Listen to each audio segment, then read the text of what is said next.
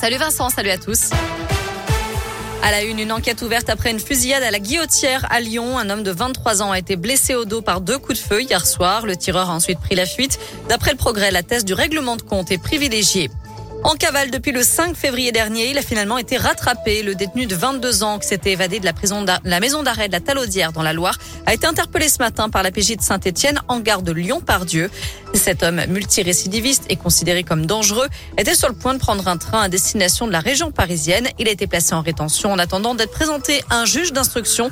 Son casier judiciaire compte déjà 24 condamnations. Nordal Lelandais lui a été condamné à huit mois de prison ferme pour recel. Le meurtrier de Maëlys et du caporal Arthur Noyer était jugé ce matin pour possession d'un téléphone portable et de deux cartes SIM dans sa cellule de Saint-Quentin-Falavier en décembre dernier. Du matériel fourni par une ex-compagne qui lui rendait visite régulièrement. Elle écope de six mois de prison avec sursis. En bref, on respire un peu mieux. Fin de l'alerte pollution dans le bassin lyonnais, le Nord-Isère et en vallée du Rhône. Gérard Collomb a reçu la Légion d'honneur des mains d'Emmanuel Macron hier soir à l'Elysée. Moment de réconciliation entre le président et l'ancien ministre qui avait quitté ses fonctions en octobre 2018 pour se consacrer à sa réélection à la métropole de Lyon. Emmanuel Macron a rappelé l'importance du rôle de Gérard Collomb lors de sa victoire en 2017. Il y a une semaine, l'ancien maire de Lyon a offert son parrainage au président sortant. Dernier adieu à Jean-Pierre Pernaud aujourd'hui. Les obsèques de l'ancien présentateur du Trésor TF1 ont été célébrées en fin de matinée en l'église Sainte-Clotilde à Paris.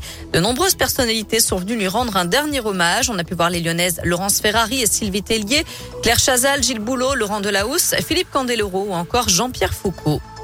Il était le premier patient au monde à recevoir une greffe de cœur d'un porc. L'américain David Bennett est décédé deux mois après son opération.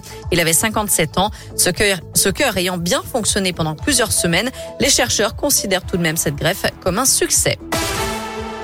Allez, on passe au sport avec une belle soirée de foot en perspective. L'OL joue sur la pelouse du FC Porto à 18h45, huitième de finale allée de la Ligue Europa. Et puis un choc à 21h en Ligue des Champions. Le Real Madrid face au PSG, c'est en huitième de finale retour.